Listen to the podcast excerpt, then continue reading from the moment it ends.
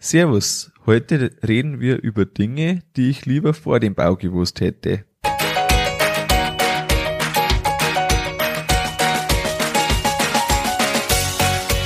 Herzlich willkommen beim Kuhstall Bau und Umbau Podcast. Hier bekommst du viele nützliche Ideen und Tipps für deinen optimalen Stall mit Blick auf das Wohl von Mensch und Tier.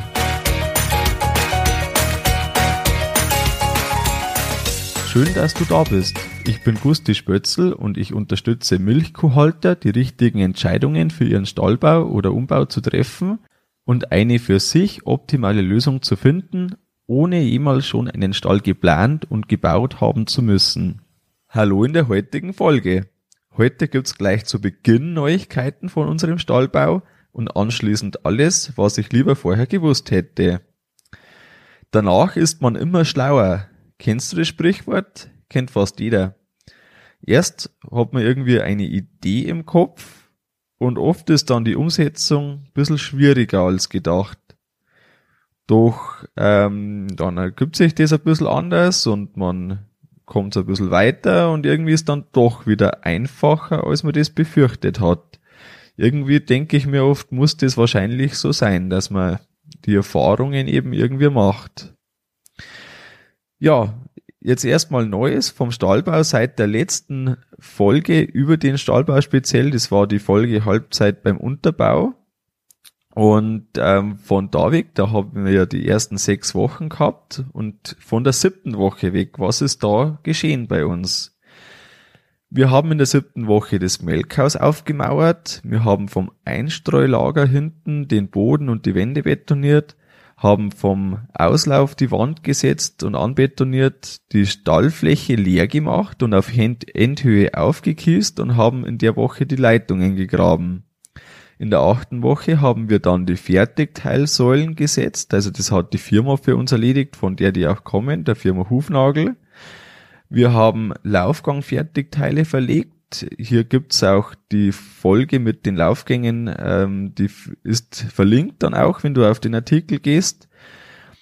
Die Podeste für den Tank und die Technik haben wir betoniert. Wir setzen den Tank und die Technik 10 äh, Zentimeter höher, so dass man vom Schmutz her einfach das nicht unter dem Tank dann so stark hat, weil dann eben schon mal kein Wasser nicht laufen kann. Wir haben die Decke vom Melkhaus verlegt und eine vier Meter hohe Wand ganz am Anfang vom Stall betoniert. In der neunten Woche haben wir dann die Decke vom Melkhaus betoniert und auch geschliffen. Wir haben die Standfläche vom Melkstand mit dem Balkon, den es da gibt, betoniert. Ähm, vorher eingeschaltet, ist doch relativ viel Aufwand da irgendwo gewesen. Wir haben den Regenablauf auch schon verlegt um den Stall und Fertigteile gesetzt. Zu den Fertigteilen komme ich dann danach, danach noch. In der zehnten Woche haben wir den Futtertisch vorbereitet und betoniert. Da haben wir eine Platte sozusagen gemacht mit 18 Zentimetern Stärke und auf diese Platte kommen dann die Trogfertigteile und die haben wir dann auch noch verlegt und auch den Melkstand fertig gemacht. In der elften Woche haben wir die Erdung in die Liegeboxen gelegt, den Teil, äh, einen Teil der Liegeboxen auch betoniert haben den Futtertisch dann zwischen den Druckteilen ausbetoniert. Da kommt dann einfach noch so 10 Zentimeter Betonschicht drauf. Die wird dann geschliffen. Wäre jetzt irgendwann in Zukunft mal was mit dem Futtertisch, könnte man die oberen äh, 10 Zentimeter runternehmen und könnte von da auf wieder aufbauen. Genau, das haben wir dann auch geschliffen eben zwischendrin und die Abwürfe der Decke haben wir auch vorbereitet und betoniert. In der zwölften Woche haben wir dann die Liegeboxen fertig betoniert. Kopfkasten der Liegeboxen haben wir jetzt ausbetoniert, dass einfach da keine Möglichkeit ist, dass sich irgendwie das Einstreuter dauerhaft sammelt und vielleicht noch die Ratten drin sind. Und auch letzte kleine Wände betoniert und die Schalung haben wir dann geputzt, aufgeladen, weggefahren. Leitungen und Leerrohre haben wir jetzt noch vom letzten Schacht vor dem äh, neuen Stall äh, von da aus praktisch verlegt in den Stall. Ja, also da ist jetzt ganz schön was gegangen. Wir sind jetzt fertig mit dem Unterbau. Das ist jetzt ein riesen Meilenstein, der jetzt halt geschafft wurde. Wir haben ähm, bewusst noch auf Kleinigkeiten der Betonarbeiten verzichtet. So fehlt jetzt noch die Einfahrt und auch, also auf beiden Seiten die Einfahrt zum äh, Stall. Es fehlt noch der andere zum Futtertisch, weil wir dort erst das Fressgitter setzen und dann betonieren. Das ist vom Arbeitsablauf unterm Strich deutlich weniger Arbeit. Wir haben die Staustufen noch nicht betoniert und eine kleine Ziegelwand geht noch ab, die dann den Melkstand äh, ja ein bisschen hilft, frostfrei zu halten. Das machen wir aber erst, wenns Dach drauf ist. Ansonsten sind wir eben super durchgekommen. Äh, die zwölf Wochen waren irgendwo auch angesetzt, also geplant. Ähm, letztendlich kommt noch eine Woche dazu, kann man sagen, dann wahrscheinlich mit den fehlenden Sachen, aber das ist ja da sehr überschaubar jetzt dann und das geht irgendwann, wenn das Dach mal fertig drauf ist. Das Dach soll, wenn du die Folge Zeit noch hörst, Mitte Oktober, also am Montag kommen. Ja, warum macht man sich jetzt überhaupt Gedanken zu dem, was mich jetzt die, der, der Aufhänger der Folge äh, geworden ist? Man sucht ja irgendwo immer noch praktikablen Lösungen, die am besten schnell gebaut sind, weil wenn schnell gebaut ist, ist es oft auch günstiger. Und ein Treiber ist auch, dass man wenig oder weniger tägliche Arbeit fabriziert. Man kann durch bestimmte Sachen beim Bauen ja doch sehr viel beeinflussen, was man später dann noch Arbeit hat. Und vielleicht kommen auch noch irgendwelche anderen Vorteile dazu das ist ja immer so, ja, das so verschiedene Summe von Sachen, Treibern, die das auslösen, dass man einfach schon möglichst gut das machen möchte und einfach möglichst passend für einen. Ja, jetzt halt eben zu den sieben Dingen, äh, die ich lieber vorher gewusst hätte. Es äh, ist jetzt nicht, dass das schlimm ist, dass ich das vorher nicht gewusst habe oder mir das einfach nicht bewusst war, so in dem Sinn, aber einfach auch für dich ist vielleicht das eine oder andere dabei, wo du dir denkst, ja, stimmt, ähm, ist jetzt genau richtig gekommen, der äh, die Überlegung oder vielleicht auch eben, wenn du jemanden kennst, dann auf jeden Fall die Folge weiterleiten, wenn jemand zum Beispiel kurz vorm Stallbau ist. Was besonders aufwendig war, das ist der erste Punkt und da habe ich zwei Punkte in dem Punkt. Das ist einmal die vier Meter hohe Wand, wo ich vorher schon gesagt habe, da äh, komme ich noch drauf. Da wäre es von der Betonierarbeit der deutlich einfacher gewesen, wir hätten eine zwei Meter hohe Wand gemacht. Wenn man so äh, eben wie die vier Meter hohe Wand, die macht ja ein Vielfaches an Arbeit, als das eine zwei Meter hohe Wand macht, die äh, für die Schalung dann eben auch noch ausreichend ist. Ähm, da haben wir eben dann äh, sauber aufbauen dürfen, was eben aufwendiger ist und auch in dieser Höhe zu betonieren ist nicht mehr so angenehm, als das sonst einfach dann von unten aus oder beziehungsweise von zwei Metern aus ist.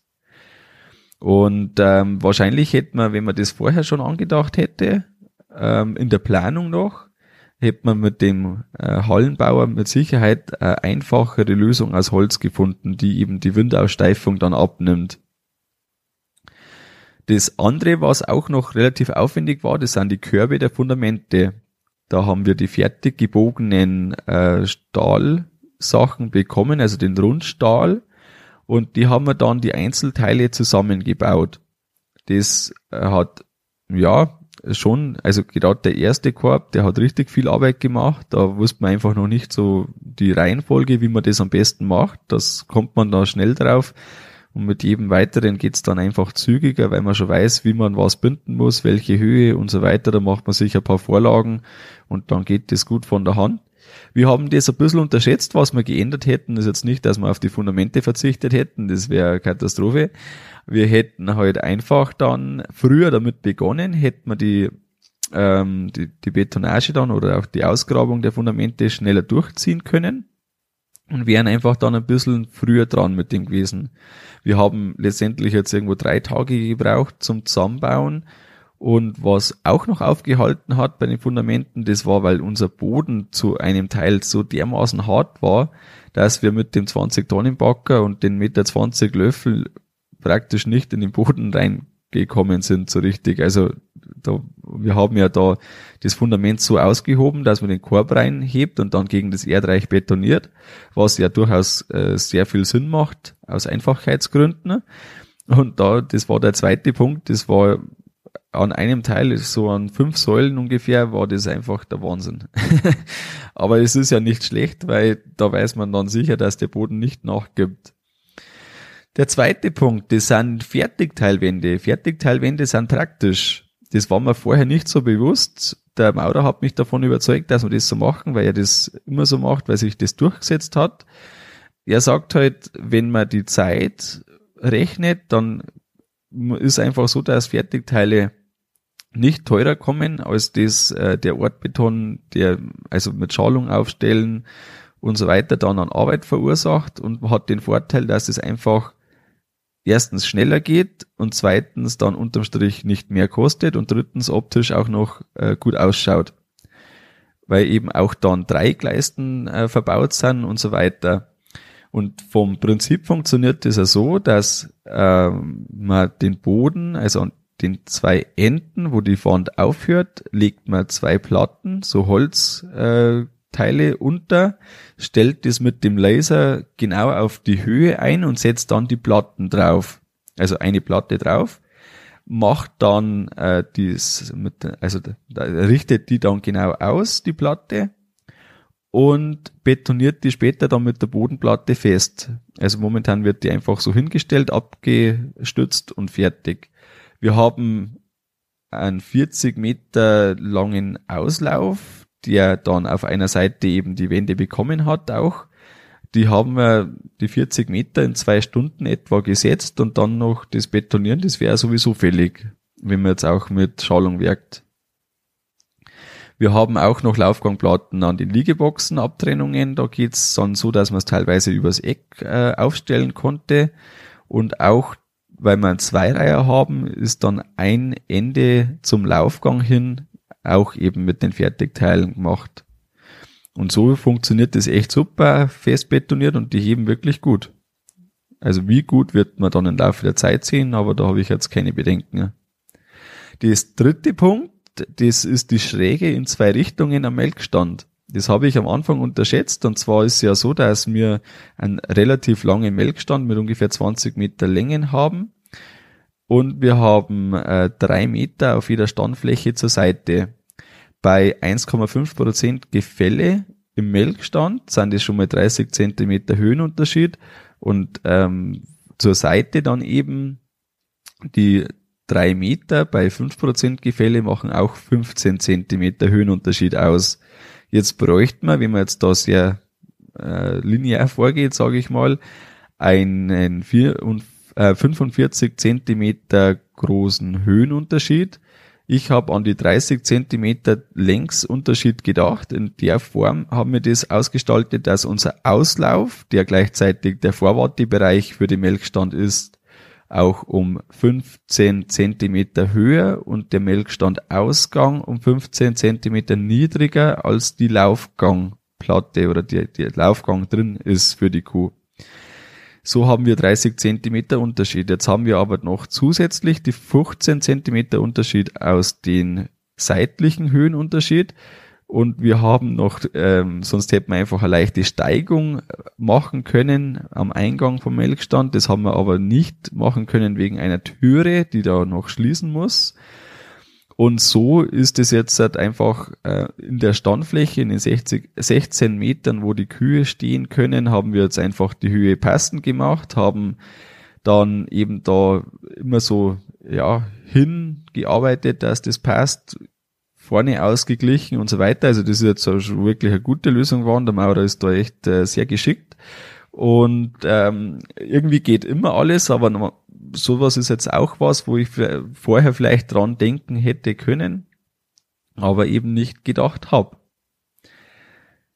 Der vierte Punkt, das ist zum Thema Statikprüfer. Wir haben ähm, ein Sonderbau. Sonderbau führt zur Statikprüfung und somit muss alles, äh, was eben statisch ähm, irgendwie Einfluss hat, vom Statikprüfer abgesegnet sein. Äh, also doppelt geprüft. Jetzt haben wir unseren Löschwassertank, ganz am Anfang war das, äh, haben wir etwas größer gebaut, als geplant war. Äh, haben einfach gesagt, ja, es schaut ja nie, wenn da ein bisschen mehr Löschwasser da ist. Das, äh, die, ja, die Höhenverhältnisse haben das ein bisschen so ergeben auch. und haben wir dann betoniert und dann als die Decke zur, die Statik der Decke berechnet wurde von dem Hersteller der Decke, ist dann erst aufgefallen, dass man das über einen Statikprüfer machen muss. Jetzt haben wir überlegt, was wir da machen, ob wir jetzt irgendwie, irgendwie da nicht mehr rauskommen oder so erstmal. Aber das war dann kein Problem. Ein Telefonat beim Statikprüfer, der hat dann gesagt, ja, schickt's das rein, äh, kein Problem, muss halt ausgelegt sein auf das und dann passt das. Ist ja nach außen nicht sichtbar. Jetzt haben wir von, vom Äußerlichen her keine Änderung. Aber eben, genau, also hier sieht einfach die Ehrlichkeit. Man hätte ja noch irgendwelche anderen Überlegungen anstellen können, aber das ist einfach das Beste, wenn man einfach so sagt, so ist es jetzt und wie kommen wir da raus.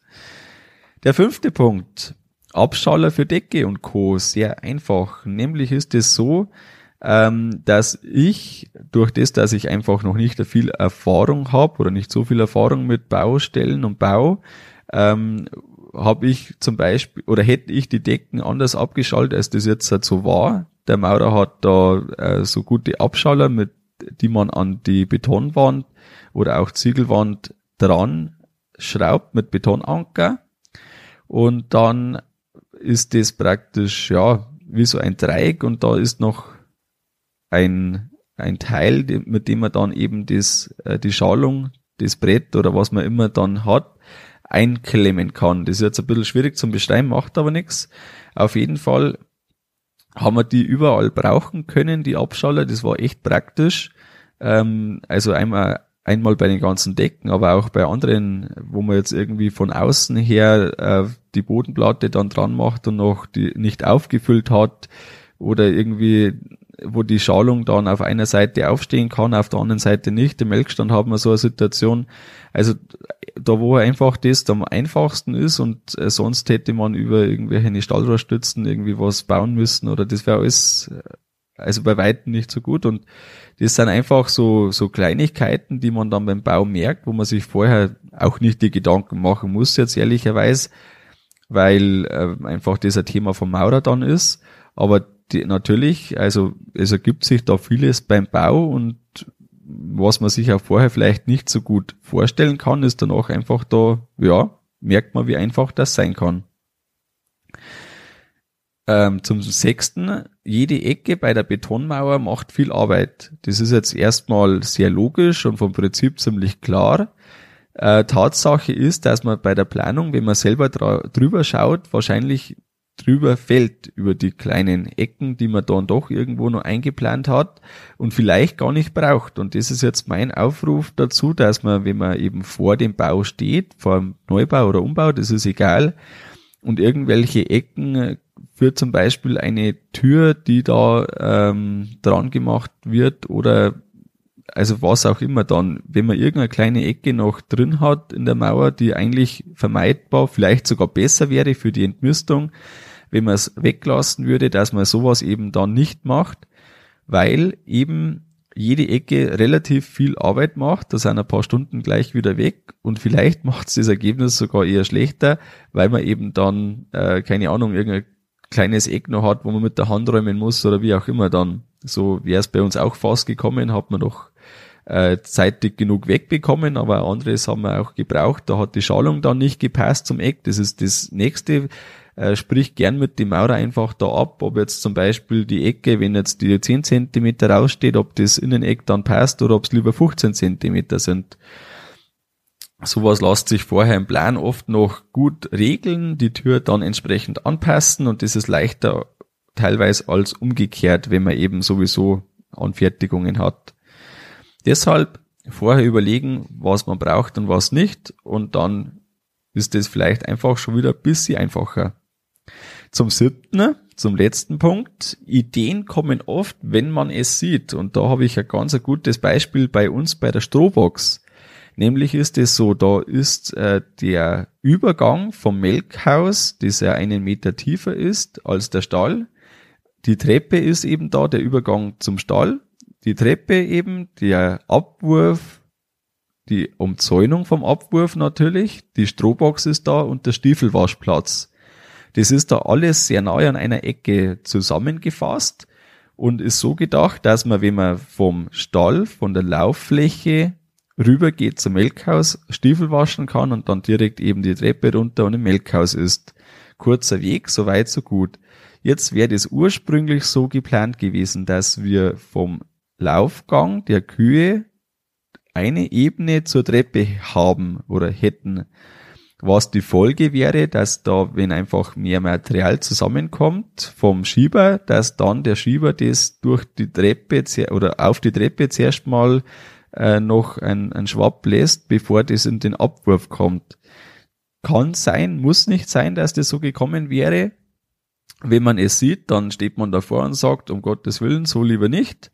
Also haben wir jetzt einen äh, 10 Zentimeter Erhöhung betoniert, so dass die Treppe, also dann eben äh, trotzdem passt, sage ich mal. Die Treppe geht man rauf, 10 Zentimeter höher, geht dann einfach eine kleine Stufe zum, ähm, zur Schieberbahn abwärts und wenn man Stiefel waschen möchte, wäscht man direkt in den Abwurf rein, also das Wasser läuft dann eben direkt in den Abwurf und somit ist es auch gut beiseite. Das sind jetzt so Sachen, die habe ich mir vorher nicht so gut vorstellen können, auch mit den Mauern, wie das alles so wird. Und da ist einfach ganz gut, wenn man davor steht und sieht so und so. Und da findet man auf jeden Fall einfach eine passende und gute Lösung. Und so gut hätte ich es mir am Anfang nicht vorstellen können. Das ist jetzt so was, ähm, wo ich auch einfach sage, da können wir jetzt äh, auch schon den, den Übergang, die Überleitung machen. Ich finde, die richtige Mischung aus Vorbereitung und Umsetzung macht's. Vorbereitung ist wichtig, dass man einfach weiß, was man will und dass man auch weiß, wie es werden soll. Aber die Umsetzung hat dann einfach immer wieder noch ein paar Überraschungen parat, auch ein paar kleine Entscheidungen, die man treffen muss. Und so muss man einfach da eine gesunde Mischung finden aus dem, was man schon vorher genau weiß, wie es werden soll. Und andererseits eben, wie es dann wirklich wird, da, dort stehen. Und dann ist ja kein Problem, ob man jetzt sagt, das ist irgendwie noch 10 Zentimeter Höhe oder irgend so Kleinigkeiten, die lassen sich ja immer anpassen. Und hier mein Aufruf, den Plan vorher unbedingt eben mit dem Maurer durchsprechen, auch über so Kleinigkeiten, wie schon erwähnt, ob die Schalung passt. Oft ist es auch egal, ob jetzt eine Mauer 10 Zentimeter höher oder niedriger wird, aber vorher durchsprechen, ähm, wenn die Schalung eben sonst irgendwie noch aufgebaut werden müsste, äh, dass man eben dann zwei aufeinander setzt oder irgendwie kleine Teile noch drauf. Das ist alles viel aufwendiger, als wenn man einfach die in unserem Fall Meter 35 auf 90er Schalung stehend betonieren kann, fertig. Praktikable Lösungen sind eben wichtig. Lange Geraden sind oft einfacher als irgendwelche verwinkelten Sachen. Und da ist einfach, ja, man muss ja alles irgendwie dann zahlen, wenn man eben dann auch das aufwendiger macht. Ein Satz, der mir immer eine große Hilfe war, das war der Satz oder die Frage besser gesagt, was will ich damit erreichen? Und jetzt beispielsweise bei dem Abwurf, das ich vorher äh, beschrieben habe. Mein Ziel ist beim Abwurf, dass ich möglichst wenig Ab Arbeit habe mit irgendwie, weil was hängen bleibt oder so, ähm, was einfach nicht von selber läuft. Jetzt haben wir das deshalb so vorbereitet, dass bis zum Abwurf direkt immer links und rechts ein bisschen Erhöhung da ist. Die Erhöhung hat das Ziel, dass einfach der Schieber links und rechts nichts äh, drüber lässt und erst beim Abwurf selber geht's abwärts und somit auch nichts nach links oder rechts zur Seite. Ich habe da schon oft andere Beispiele gesehen, wo das nicht so war und das ist einfach schade, weil man da ja Arbeit fabriziert, die man die nächsten 30 Jahre hat, die eigentlich nicht sein muss und das sind oft so Kleinigkeiten, an die man da denken soll. Und wenn man eben sich bewusst ist, ich möchte möglichst wenig Arbeit haben, das wäre jetzt also mein Zielgedanke, möglichst wenig tägliche Arbeit, dann ist es einfach dann klar, dass man das macht, was zu dem Ziel führt. und ja, das, sind jetzt, das ist jetzt ein Beispiel für eine Kleinigkeit und das zieht sich ja durch den ganzen Stall durch. Wir haben das auch beim Melkstandwaschen, äh, dass wir eben das so ausgelegt haben, dass man alles von der Melkgrube aus waschen kann und nur wenn man mal wirklich sauber waschen möchte, das eben von oben aus macht. Und das sind einfach immer so Kleinigkeiten, die dann doch in der Summe an wirklich viel Zeit ausmachen. Und über so 30 Jahre ist das oft mal eine ganze Urlaubswoche oder mehr. Ja, kommen wir zum Fazit der heutigen Folge. Vieles merkt man eben erst beim Bauen. man kann vorher nicht an alles denken, aber trotzdem dem einfach schauen, dass das möglichst passt und den Bau so einfach wie möglich und aufwendig wie nötig halten. Das ist einfach die Zielprämisse, die ich habe und die denke ich ist auch oft erstrebenswert. Wenn du jetzt also noch jemanden kennst, für den die Folge interessant sein kann, der kurz vor einem Bau oder Umbau steckt, dann teile doch mit ihm die Folge und hilf ihm, den einen oder anderen Punkt zu finden, den er vielleicht sich noch überlegt. Das war's mit der Folge vom Kuhstallbau Podcast. Sei auch nächstes Mal wieder dabei. Dein Gusti Spötzl.